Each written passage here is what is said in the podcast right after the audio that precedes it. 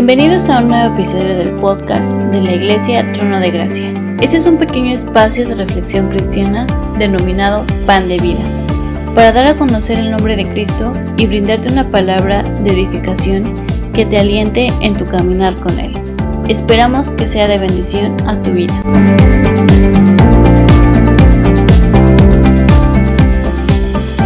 ¿Estás pasando por momento de tribulación, de angustia? De prueba, te sientes como en el desierto, sin agua, sin vegetación y con criaturas depredadoras y venenosas. Nuestros desiertos pueden ser literales o metafóricos, pero en la Biblia descubrimos que pueden ser los lugares en que Dios al fin nos encuentra y nos llama de regreso a la vida con Él. Los desiertos de nuestras vidas son, sin lugar a dudas, lugares tormentosos de tentación y duda, pero también pueden ser ocasión de una profunda renovación espiritual. Así que hermana o hermano, llevas mucho tiempo con problemas en tu vida, con tu familia, con tus hijos, con tu matrimonio, con tu carácter. Esta pequeña reflexión nos hará entender cómo es el trato de Dios en esos periodos de prueba o tiempo por el desierto. El mayor ejemplo son los pasajes donde el pueblo de Israel vaga en el desierto durante 40 años. El desierto en la Biblia se relaciona con el tiempo de prueba y preparación que Dios hace con todos los cristianos. Si Dios lo hizo con su pueblo en aquellos tiempos, ¿no lo hará con nosotros? Periodos largos, a veces de meses, años, semanas, días, pero que sin duda son momentos de riquísima enseñanza vivencial que nos prepara en lo más profundo de nuestro ser para llevar adelante la conquista de nuevos frentes para el Señor. Dice Deuteronomio 8 del 2 al 3, y te acordarás de todo el camino por donde te ha traído Jehová tu Dios estos cuarenta años en el desierto para afligirte, para probarte, para saber lo que había en tu corazón, si habías de guardar o no sus mandamientos, y te afligió, y te hizo tener hambre, y te sustentó con maná, comida que no conocías tú, ni tus padres la habían conocido, para hacerte saber que no sólo de pan vivirá el hombre, mas de todo lo que sale de la boca de Jehová vivirá el hombre. Este versículo nos explica el porqué de las pruebas y el propósito de Dios al llevarnos al desierto.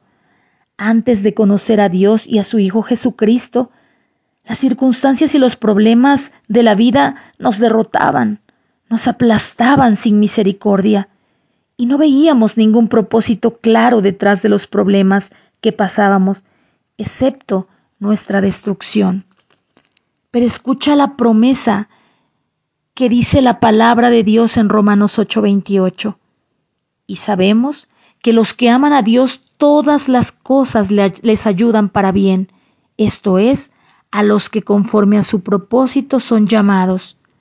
Aquí la palabra nos dice que todo nos saldrá bien de acuerdo al propósito que Dios tenga para con nosotros y el camino que tiene planeado para cada uno de sus hijos. Cuando estamos en periodo de prueba, no logramos entender por qué, pero tenemos que tener presente las palabras de Isaías 55:9. Como son más altos los cielos que la tierra, así son mis caminos, dice el Señor, más altos que vuestros caminos, y mis pensamientos más que vuestros pensamientos. Y esto es verdad. Los caminos y los pensamientos de Dios a veces no los entendemos. El propósito del Señor para nuestra vida se aclara en el versículo de Romanos 8:29, porque a los que antes conoció, también los predestinó para que fuesen hechos conforme a la imagen de su Hijo, y para el que sea primogénito entre muchos hermanos.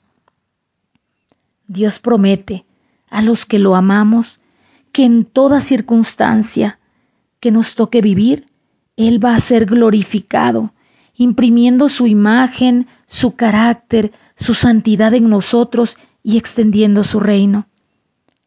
Mis planes, tus planes y nuestros proyectos pueden fracasar, pero tengan ustedes en cuenta que los planes de Dios jamás. Él tiene un propósito en la vida de cada uno de nosotros y Él va a lograr su propósito para que seamos salvos.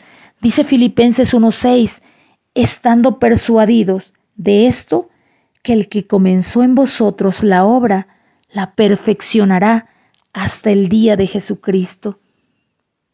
En el desierto de la prueba, Dios trata con nuestro carácter y son para nosotros tiempos difíciles, de gran quebrantamiento.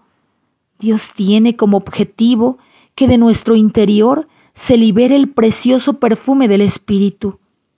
El Señor puede tratar con nosotros de diferentes maneras. Por ejemplo, la pérdida de tu trabajo, dificultades con tus hijos, con tu matrimonio, enfermedad. Pero ten bien claro que con Jesucristo somos victoriosos y por eso la palabra nos dice, y te acordarás de todo el camino por donde te ha traído Jehová tu Dios estos cuarenta años en el desierto. Pero también es importante que tomemos en cuenta lo que dice Hebreos 12:5. Hijo mío, no menosprecies la disciplina del Señor, ni desmayes cuando eres reprendido por Él el versículo 10 del mismo pasaje revela el propósito de la disciplina, para que participemos de su santidad. Y el versículo 11 nos habla de que después de la disciplina o prueba, Dios nos bendice amorosamente. Dice el Señor, pero después da fruto apacible de justicia a los que en ella han sido ejercitados. Si en nuestra vida no tuviésemos pruebas, nos estancaríamos en la fe y no creceríamos espiritualmente. Dice segunda de Corintios 4:17, porque esta leve tribulación momentánea produce en nosotros un cada vez más excelente y eterno peso de gloria. Pero también dice segunda de Corintios 12:9, y me ha dicho, bástate mi gracia, porque mi poder se perfecciona en la debilidad. Y al final del versículo 10 nos dice, porque cuando soy débil, entonces soy fuerte. Hombres de Dios como el profeta Elías tuvieron su tiempo de preparación. Si lees en la palabra de Dios en Primera de Reyes 17, nos muestra cómo Dios llevó a Elías a un arroyo en medio de una gran sequía y allí lo sustentó. Todo estaba de maravilla hasta que el arroyo se secó. Si el arroyo no se hubiese secado, tal vez Elías no se hubiese movido de ahí.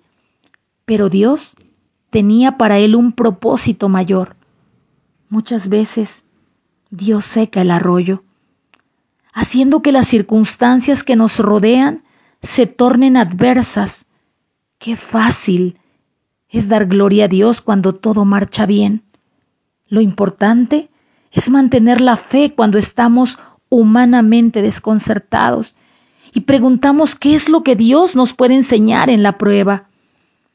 Los desiertos son lugares inhóspitos donde se carece de lo más elemental de la subsistencia.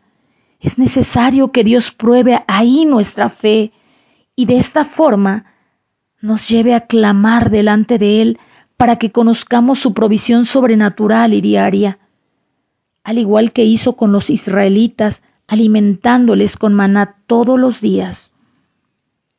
Si mientras estamos en el desierto nos afanamos para resolver nuestros problemas y corremos de un lado a otro desesperados, buscamos a terceras personas que nos resuelvan todo en lugar de arrodillarte y de buscar el rostro del Señor.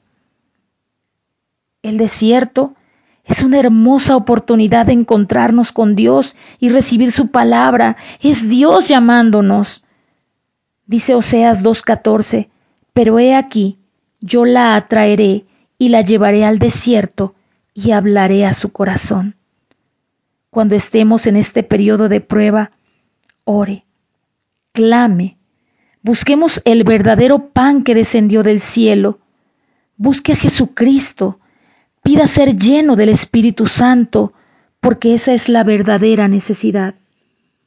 Así que hermana, hermano, esperemos en Jesucristo. Oremos, clama a Dios, confía en Él en medio de tu caminar. Caminemos bajo su guía y aunque no entendamos en este momento ni reconozcamos el camino, confía que te llevará a la tierra prometida.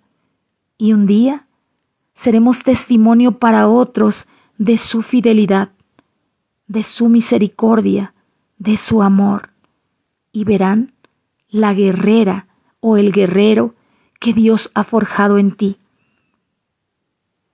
Lo único que puedo decirte en este día, recuerda, el desierto no es para siempre.